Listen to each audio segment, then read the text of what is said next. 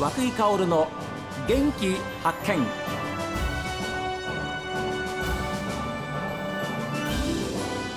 おはようございます。和久井薫です。和久井薫の元気発見。一日の始まりは私が発見した北海道の元気な人と出会っていただきます。今週は去年の12月に一度番組でお話を伺った高須太郎ファーム平林優さんのご紹介です。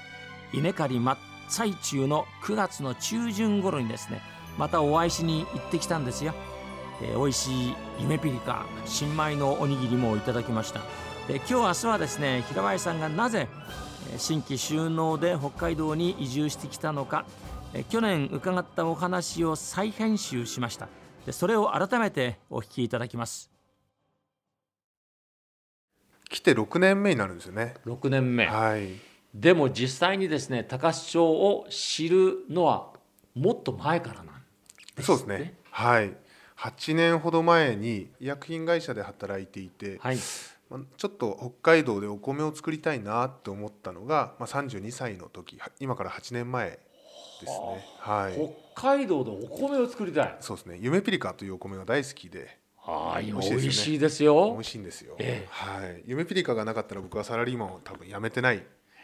ていうぐらいですね。その夢ピリカってどこでどうやって知り合ったん出会ったんですか？あの東京の実家、まあ、名古屋に勤めている時に、ええ、まあ、東京の実家にちょっと帰る機会があって、はい、まあ、親の食事をご飯を食べていて、うん、あのご飯を一口口の中に放り込んだ瞬間にちょっと衝撃を受けたんですよね。え、何これと。このお米は何これって、そうですね、はい、それが夢ピリカだったんですよね。でまあそこからすぐにお米農家になりたいという思ったわけではないんですけれど、でサラリーマンをずっとやっていてで子供が生まれたのをきっかけに、うん、まあちょっとなんか、まあ、サラリーマン時代の上司というのは単身赴任の方が多くて、はい、まあ可愛い子供やまあ愛する奥さんと離れ離れに住むのはちょっと寂しいなと思って、はい、なんか意地でもこいつらと一緒にいてやろうと思って。でなんか、ええ、あの何かを作ってでもともと営業という仕事が大好きだったので、えー、ただまあ薬は自分では作れないので、はい、何なら作れるかなと思って、えー、でお米だったら作れるかなと。植えちゃえばなんとかなるだろうと。おっしゃる通り、えー、いうので、まあ、兼業農家さんサラリーマンやりながら農家さんがいるぐらいですから、はい。まあ、お米は基本的には、まあ、収量とか質を問わなければ、えー、まあそんな難しい作目ではないんですよね基本的には。なるほど。もちろん突き詰めたら奥は深いですけれど、はい、はい、で米作って米を自分で売ろうと思いまして。で奥さんに、まあ、サラリーマン辞めて農家になるぞと。言ったのが8年前でバカじゃないのと。見事にあの、ええ奥様はそうおっしゃいました。はい。あ奥様は正解ですよね。正解です。何にも困ってなかったので生活にも。はい。ありがたいことにね。でもご本人はもうもちろん真面目、ね、真面目です。はい。本気で、うん、えー、でまあ営業という仕事自体が、まあ、好きだったんですよね、はいはい、であの我々の前の職業のっていうのは営業相手が、まあ、ドクターであり、はい、あの看護師さんだったり医療関係者だったんですよね、えー、でまあ僕も家内も同じ仕事だったんですけれど、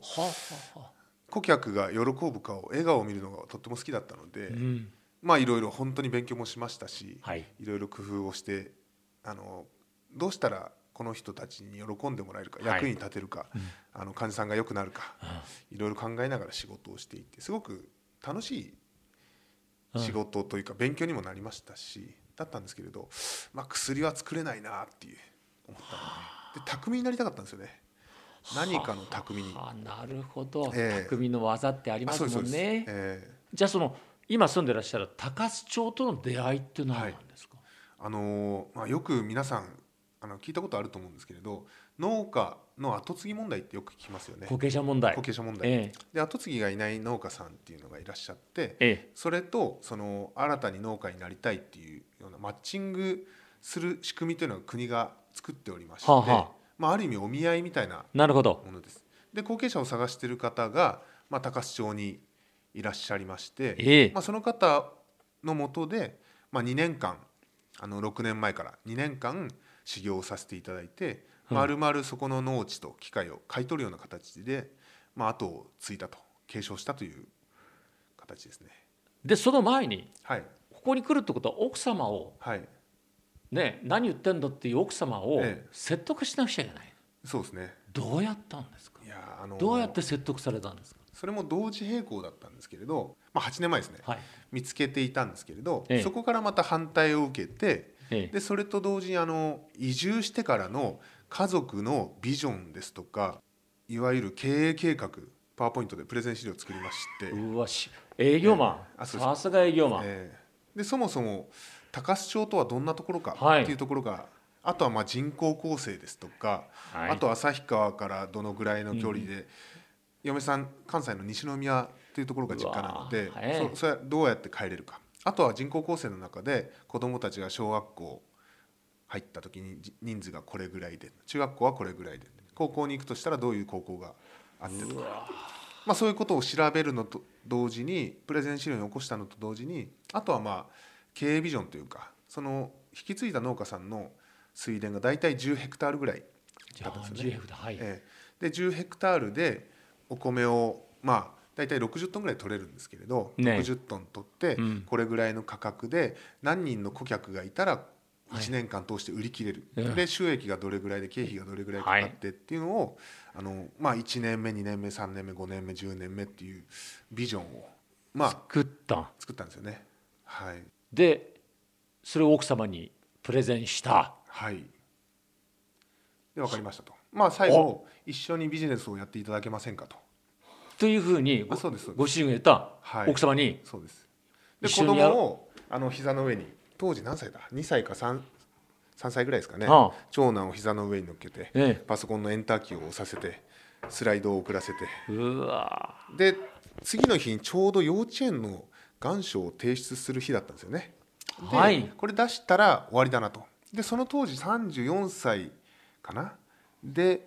35歳までにまあ転職ができなければ農家になれなかったらそのままサラリーマンの人生を生きていこうっていうのは決めてたんですよね。あえー、最後のチャンスですじゃあそしたら。ねえー、でまあ一緒にビジネスをやっていただけませんかと。で彼女も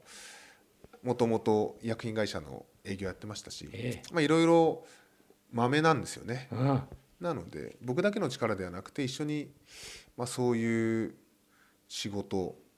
をなりわいをやっていきたいなと思ったので、うん、まあ、そういう提案でもありましたね。